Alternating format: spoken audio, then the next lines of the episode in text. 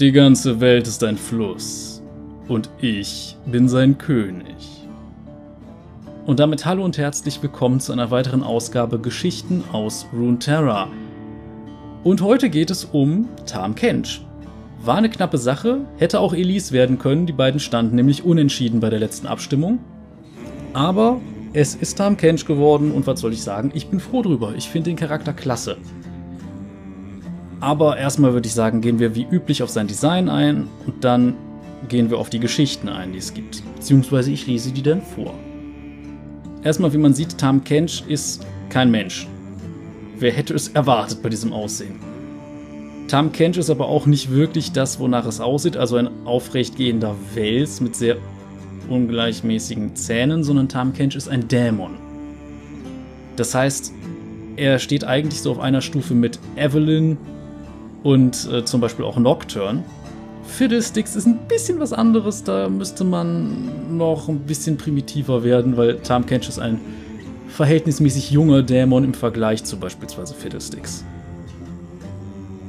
Aber wenn wir uns jetzt mal Tam Kench ansehen und auch seine Rolle in den Geschichten betrachten, ja, es ist ein sehr interessantes Design. Einerseits, man sieht, die Kleidung von ihm ist eigentlich so ein bisschen abgerissen, sein Zylinder ist für seinen Kopf viel zu klein, aber wo er kann, protzt er. Also die zwei Anzüge, aus denen sein Anzug besteht, sind eigentlich nicht mal schlecht gemacht. Sie sind halt nur so ein bisschen abgerissen inzwischen.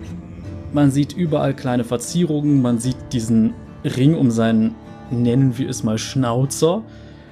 Und er trägt auch ein Armband, also er versucht sich schon so ein bisschen rauszuputzen. Und ansonsten, wenn wir jetzt mal ihn so als solches betrachten, was ist das Erste, was hier auffällt?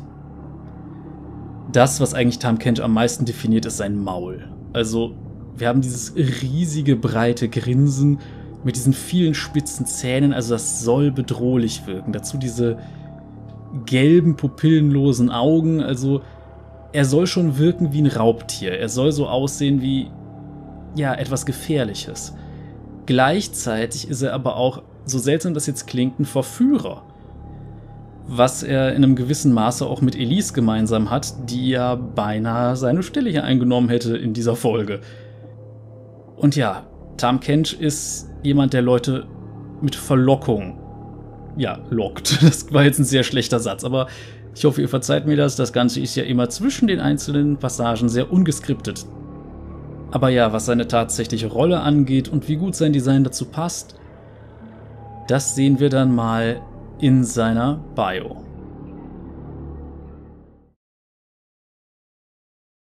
Tam Kench, der König des Flusses. Die Wasserstraßen von Valoran sind alt, doch der Dämon Tam Kench ist noch viel älter. Von den schlammigen Glücksspielzelten am Schlangenfluss über die salzverkrusteten Spielhallen von Bilgewasser bis zu den goldenen Wetttischen in Piltover und Zorn. All jene, die einen begehrlichen Blick auf die Reichtümer anderer werfen, kennen das unstillbare Verlangen, das man nach einer Begegnung mit dem König des Flusses verspürt. Die ersten Geschichten über diese Kreatur wurden von Reisenden erzählt, die den Schlangenfluss befuhren Sie warnten einander vor einem gewaltigen Fisch mit einem riesigen Maul, der Unzufriedene mit dem Versprechen nach mehr in seine Fänge lockte. Eine dieser Geschichten handelte von einem jungen Mann, der für seine Ehrlichkeit bekannt war. Obwohl er in eine Familie von Flößern geboren worden war, sehnte er sich nach einem Leben jenseits der verarmten Flussufer, die er so gut kannte, und der König des Flusses versprach ihm eine unvergessliche Erfahrung, wenn er nur eine kleine Lüge verbreitete. Das erschien ihm harmlos, also verbog der Flößer in einem Gespräch mit seinem Bruder die Wahrheit ein bisschen. In derselben Nacht erschien der Dämon und enthüllte eine Gabelung im Fluss, die dem Flößer zuvor nie aufgefallen war. Er folgte ihr bis zum Lager eines fremden Volkes, das ihm Speis, Trank und erfrischende Gesellschaft anbot. Als die Dämmerung sich näherte und der Flößer gesättigt und bereit zur Rückkehr war, erschien der Dämon erneut und versprach ihm ein noch beeindruckenderes Spektakel im Tausch gegen eine zweite Lüge. Sein Interesse war geweckt, Er nahm das Angebot ein zweites Mal an und tischte seinen Gastgebern Märchen auf. Der Fluss verzweigte sich erneut, und er erlebte einen Abend, der weitaus reichere Annehmlichkeiten bereithielt. Und so ging es weiter, Nacht für Nacht, bis die Lügen des einst ehrlichen Flößers nur so aus ihm heraussprudelten. Als der Fluss schließlich ins Meer mündete, fand er sich allein und verloren wieder. Es gab niemanden mehr, den er hätte anlügen können. Nach so vielen schlechten Entscheidungen, die er alle selbst getroffen hatte, war ihm kein Weg zurück nach Hause mehr geblieben. Die brackigen Gewässer des Festlandes trugen die Geschichten des Königs des Flusses bis zu den Inseln der blauen Flamme, wo die legendäre Kreatur den Namen Tam Kench bekam. In Bilgewasser kommen und gehen das Glück und der Reichtum wie die Gezeiten des Meeres. Die vielen Geschichten, die in den Schenken über den alten Tam, einen Wasserdämon mit unersättlichem Appetit für Glücksspiele, erzählt wurden, machten das redselige Geschöpf zum Symbol für viele Spielhöllen und Sündenhäuser. Als die Sonnentore sich öffneten und der Handel zwischen Bilgewasser und Piltover aufblühte, schwappten Tam Kenchs Geschichten auch in die Stadt des Fortschritts sowie Zorn, ihren zwielichtigen Unterbau. Dort kennen die Kinder Tam als Zweimäntel, einen Fisch so gewaltigen Ausmaßes, dass er zwei feine Jacken trägt, die zusammengenäht sind. Mit einem flotten Zylinder und einem Lächeln breiter als die ganze Grube heizt er die Eifersüchteleien zwischen jungen Werksmeistern an. Der Legende nach kam er an einem Tag des Fortschritts zu einer piltoveranischen Erfinderin, die in Schwierigkeiten war. Er bot ihr eine Idee an, mit der sie garantiert die Aufmerksamkeit eines wohlhabenden Clans auf sich lenken konnte – als Gegenleistung verlangte er lediglich eine Strähne ihres Haares. Die ehrgeizige Frau schlug ein, und tatsächlich hatte sie schon bald einen lukrativen Vertrag unter Dach und Fach. Doch eine einzige Erfindung war nicht genug, also erschien Zweimäntel ein zweites Mal und bat sie um all ihre schönen Locken. Um ihre neuen Kunden nicht zu enttäuschen, stimmte die Erfinderin auch diesem Handel zu, und Zweimäntel verzehrte ihre Haare auf der Stelle und doch kam die Frau nicht auf die eine Erfindung, mit der sie in die Geschichtsbücher eingehen würde. Also kam der Dämon erneut und forderte diesmal im Tausch eine Fingerspitze. Die Woche darauf folgte ein Ohr, ein Jahr ging vorüber, und der Frau blieb nicht mehr viel, was sie geben konnte.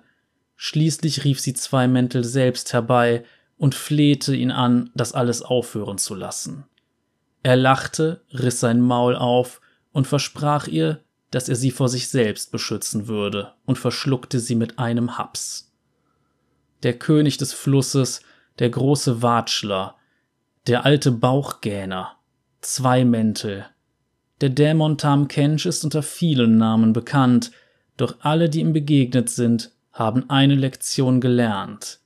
Egal wie verlockend seine Worte auch sein mögen, in seinem Maul ist man verloren. Und damit haben wir jetzt mal die Hintergrundgeschichte von Tam Kench hinter uns gebracht. Und ja, mir gibt der Kerl so leichte Mephisto-Vibes. Also nach dem Motto, ich biete dir einen Handel an. So, du musst nur ganz wenig ausgeben und bekommst dafür so viel. Und das ist eine Sache, die man sonst auch tatsächlich als Casino-Taktik kennt. Also erstmal anfüttern, also jemanden für wenig viel gewinnen lassen oder ein bisschen mehr, als er ausgegeben hat, und das dann ausnutzen. Den immer mehr zahlen lassen und ihm immer weniger zurückgeben. Das ist so eine ganz klassische Taktik, wie du Leute eigentlich sogar in die Spielsucht treibst. Also, ja, das ist Tam Kench. Tam Kench ist wirklich ein Monster, das sagt, hey, lass uns doch mal ein bisschen handeln. Und zwar auf eine Art, die nie gut ausgeht. Und ja, wie gesagt, er hat schon so eine gewisse Teufelscharakteristik. Also in dem Sinne, er verführt Leute zu diesem schlechten Verhalten. Er verführt Leute zu Fehlern. Er selbst trifft nicht die Entscheidung für die Leute, er zwingt sie nicht dazu. Er bietet es ihnen an. Und das ist das Perfide. Die Leute treiben sich ja letzten Endes selbst in den Ruin. Und er nähert sich daran.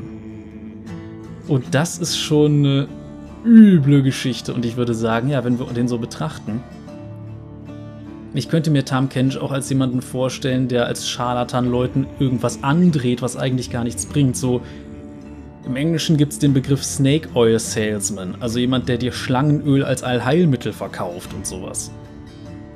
Also Tam Kench ist jemand, der aus dem Leid der Leute Gewinn schlägt, indem er ihnen mehr verspricht und ihnen letzten Endes alles wieder nimmt. Und das ist schon eine ziemlich üble Geschichte und ziemlich üble Gestalt. Aber ja, in Geschichten kann man Tam Kench wunderbar als so einen Nebencharakter einbauen, der zum Beispiel Protagonisten vom rechten Pfad abbringen will. Also wie gesagt, man kann ihm so eine Mephistopheles-Rolle geben und das finde ich kann in einigen Geschichten sehr gut werden. Das Problem ist, dafür gibt es bisher einfach nicht genug zu diesem Charakter. Klar, gut, man hätte ihn zum Beispiel auch in anderen Geschichten mal vorkommen lassen können, aber bisher leider nicht. Aber schauen wir uns doch einfach mal seine Kurzgeschichte an. Und ja, dann sehen wir mal, wie es vielleicht aus der Perspektive von jemandem aussieht, der auf Tam Kench getroffen ist. Das Leid des Glücksspielers von Anthony Reynolds. Meine Güte, du hast ja einen Fang gemacht. Wohl am Spieltisch gewonnen, was? Auf dein Wohl. Prost. Nee, nee, ich würfel besser nicht mit dir. Meine Glücksspieltage sind vorbei, zumindest rede ich mir das ein. Es gab da aber mal eine Zeit. Was passiert ist? Der König des Flusses, das ist passiert. Ja, zwei Mäntel, der alte Teufel Tam Kench. Er ist passiert. Ich war bilgearm, wenn du weißt, was ich mein, und hauste in der Absteige. Ich hatte nichts, bis ein einziger goldener Kraken, dieser hier, in meinen Besitz gelangte. Ich könnte dir erzählen, wie, aber du würdest mich nur für einen Schwätzer halten. Mit der Münze hätte ich meine ganzen Schulden bezahlen und mir eine neue Besatzung suchen sollen. Ich war nämlich ein Harponier. Hätte alles Übrige beiseite legen sollen für die Zukunft, verantwortungsvoll handeln und so. Das Leben als Harponier ist hart, selbst für einen jungen Burschen. Doch dann hat mich der König des Flusses aufgespürt, Warum auf dem Schiff eines anderen arbeiten, sagte er, sich versklaven und sein Leben riskieren für nichts und wieder nichts, wenn du auch dein eigenes Schiff haben könntest. Ich sollte einfach mal größer denken. Natürlich konnte ich mir für einen Kraken kein Schiff kaufen, aber dafür hatte er auch eine Lösung. Würfeln. Ein guter Wurf mit den Knochenwürfeln und ich hätte genug, um mein eigenes kleines Unternehmen auf die Beine zu stellen. Andere hätten die gefährliche Arbeit gemacht, während ich mich zurücklehne und die Kraken zähle. Und nach ein paar Bierchen machte der Rat des betrügerischen Teufels natürlich immer mehr Sinn. Geblendet von Gier und Zukunftsmusik schlug ich ein. An die Nacht erinnere ich mich nur noch verschwommen. Am nächsten Tag wachte ich spät am Nachmittag mit einem brummenden Schädel auf. Ich hatte keine Ahnung, wo ich war. In einem schicken Bordell, wie später rauskam, und auf der Kommode lagen die Gewinne der letzten Nacht. Mehr als genug, um mir ein eigenes Schiff zu kaufen. Ah, aber der König des Flusses hatte mir Lust auf mehr gemacht. Warum sollte sich der junge Lars mit nur einem Schiff zufrieden geben, wenn er doch eine ganze Flotte haben könnte? Ich brauchte nur noch ein paar glückliche Händchen. So ist Bilgewasser. Du kannst reich werden, wenn du nur immer wieder alles aufs Spiel setzt. Der alte Zweimäntel legte seinen Arm um mich und führte mich vom Würfeltisch zu anderen Spielhöllen, von Kartenspielen in Hinterzimmern zu Wettbüros. Ich gab ein Vermögen aus, verlor alles und gewann es wieder zurück. Und so ging diese verlockende Spirale immer weiter. Ich konnte die Begierde spüren, die Sehnsucht, und sie zog mich hinein wie ein Strudel. Die Jahre vergingen, und irgendwann hatte ich ganz vergessen, warum ich das Ganze überhaupt angefangen hatte. So dämlich das jetzt klingt. Ich hatte vergessen, wer ich war. Ich hatte alles, doch es war nie genug. Ich wollte immer mehr. Und dann habe ich richtig Verluste gemacht. Daraufhin verdoppelte ich meine Einsätze. Es ging um alles oder nichts. Ich hoffte auf den großen Gewinn, der mich wieder auf die Beine bringen sollte. Schon bald war ich noch schlechter dran als vorher. Ich schlief in der Gosse und fing mir Ratten zum Abendessen, wenn ich Glück hatte. Ich bettelte, lieh und stahl von jedem, der mal freundlich zu mir gewesen war. Auf der Jagd nach meinem Traum hatte ich alle Kumpels verloren. Tam Kench labt sich am Leid anderer, weißt du? Er ist so alt wie die Sünde selbst und bei weitem älter als Bilgewasser. Ihn gab es schon ganz am Anfang, und er genießt seit jeher die Verzweiflung, die mit der Gier und den Sorgen in den Herzen der Menschen einhergeht. Ich habe ja alles selbst verschuldet, aber durch ihn bin ich erst auf die Idee gekommen. Man könnte sagen, er hat mich an den Abgrund gebracht, aber ich war der Dummkopf, der gesprungen ist, und der alte Gierschlund hat sich aus meiner Verzweiflung nen Spaß gemacht. Er kam nochmal zu mir, als ich an meinem tiefsten Tiefpunkt war. Ich schlabberte aus Pfützen und hatte mein eigenes Bein als Fischköder verkauft. In der dunkelsten Nacht kam er flüsternd und schmeichelnd und drückte mir mit nem vielsagenden Zwinkern diesen goldenen Kraken in die Hand. Das war derselbe, den ich ganz am Anfang hatte. Diese verdammte Münze hatte mir das alles eingebrockt. Ja, dann öffnete er sein Maul ganz weit und sagte, es ist noch nicht zu spät, Lars, es ist nie zu spät. Komm mit mir und wir holen dein Vermögen zurück. Sogar nach allem, was mir zugestoßen ist, kam ich in Versuchung. Wer könnt's mir verdenken? Aber nein, ich widerstand ihm. Nur die Mutter der Schlange weiß wie. Zwei Mäntel lachte nur. Du weißt, wo du mich findest, wenn du deine Meinung änderst. Und die Versuchung ist immer noch da. Kämpf jeden Tag mit ihr. Hier sitze ich nun, ohne Freunde, pleite. Meine besten Jahre liegen hinter mir, verschwendet in diesen verlorenen Jahrzehnten. An das meiste kann ich mich nicht mehr erinnern. Weiß nicht mal, ob ich's wenigstens genossen hab. Naja, genug gefaselt. Die Moral von der Geschichte, Halt deinen Geldbeutel immer fest verschlossen und geh niemals nie in Handel ein mit dem König des Flusses. Du hast so viel mehr zu verlieren.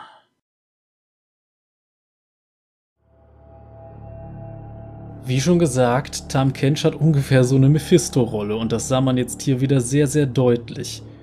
Und vor allem, er benimmt sich ja selbst wirklich von der Taktik her, wie es ein gutes Casino macht. Also, wie gesagt, am Anfang für wenig dir viel Gewinn geben und sich dann darauf verlassen, dass du mehr willst. Und dir dann nach und nach alles wieder wegnehmen. Und das ist ganz, ganz klassische Taktik. Und ich denke, man kann diese Geschichten auch als eine Art Mahnmal betrachten oder eine mahnende Geschichte, so wie zerstörerisch, vor allem selbstzerstörerisch der Mensch in seiner Gier sein kann. Und ja, entsprechend, leider ist das alles, was es so zu Tam Kench storytechnisch gibt. Aber ich finde, sein Design passt schon sehr, sehr gut. Ich finde es ein bisschen komisch, was er im Spiel macht, weil er ist im Spiel ja vor allem dadurch definiert, dass er mit seiner Zunge rumklatscht und Leute verschluckt. Teilweise willentlich, teilweise eher weniger willentlich. Aber gut, darum geht es jetzt hier gerade nicht. Es geht ja hauptsächlich um das Design und um seine naja, seine Geschichten. Und da sind wir leider schon mit durch. Also es ist heute eine etwas kürzere Folge, aber was will man da machen? Kommen wir erstmal dazu, wen ihr denn beim übernächsten Mal haben könntet. Wieder einmal stehen euch drei zur Auswahl. Ich habe wieder unten in den Kommentaren drei Stück mit den Vorschlägen jeweils. Ihr dürft abstimmen. Und ja, ihr habt die Wahl diesmal zwischen Kiana, Gebieterin der Elemente, Aphelios, die Waffe der Lunari und Kane, der Schatten des Todes. Und was soll ich sagen? Das sind alles ziemlich neue Champions. Also gut, Kane nicht mehr so neu, aber trotzdem im Verhältnis. Also Kane zum Beispiel ist der 137. Champion, Aphelios der 147. und damit der vorletzte bisher rausgekommene. Kiana 145, also schon ziemlich, ziemlich neu alle. Gehen wir mal kurz durch, wer sind denn die Vögel eigentlich? Kiana ist die Prinzessin von Ishtal oder eine der Prinzessinnen von Ishtal, diesem magokratischen Dschungelvolk. Aphelios gehört zu der Region Targon und ist einer der Targon-Champions, die ausnahmsweise mal keine Aspekte sind.